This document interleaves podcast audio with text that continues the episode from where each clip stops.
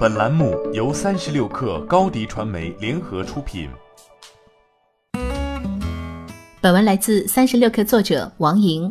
据 The Verge 报道，谷歌近日宣布正式推出了一项名为 Google Play Pass 的订阅游戏新服务。该服务每月收费四点九九美元，约合三十五元人民币。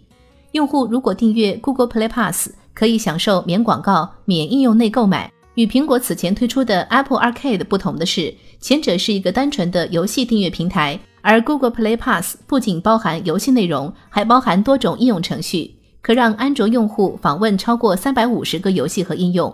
且 Google Play Pass 不会直接为这些内容的开发者提供特别资金资助，也不会要求独占其内容。也就是说，许多应用程序也可以在其他应用市场出现。Google Play Pass 将免费为用户提供十天的服务。并计划以每月一点九九美元（约合十四元人民币）的价格提供第一年的服务。这项服务将于本周在美国上市，同时谷歌表示，很快也将在其他国家上市。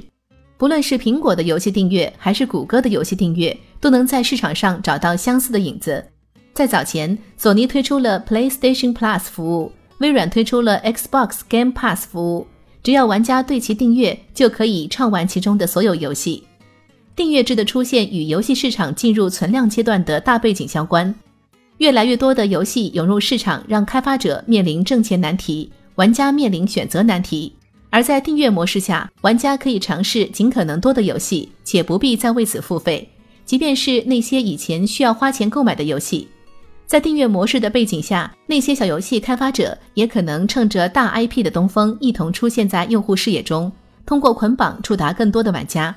这对于开发者来说，既省去了宣传费用，又收获了更多的用户。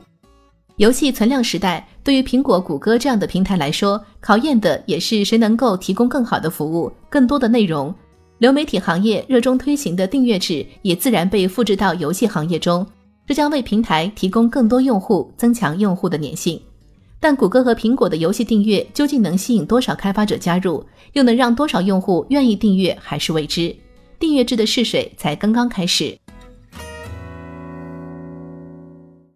欢迎添加 baby 三十六克 b a b y 三六 k r 加入克星学院，每周一封独家商业内参，终身加入学习社群，聊风口谈创业，和上万课友一起成长进化。高迪传媒，我们制造影响力。商务合作，请关注新浪微博高迪传媒。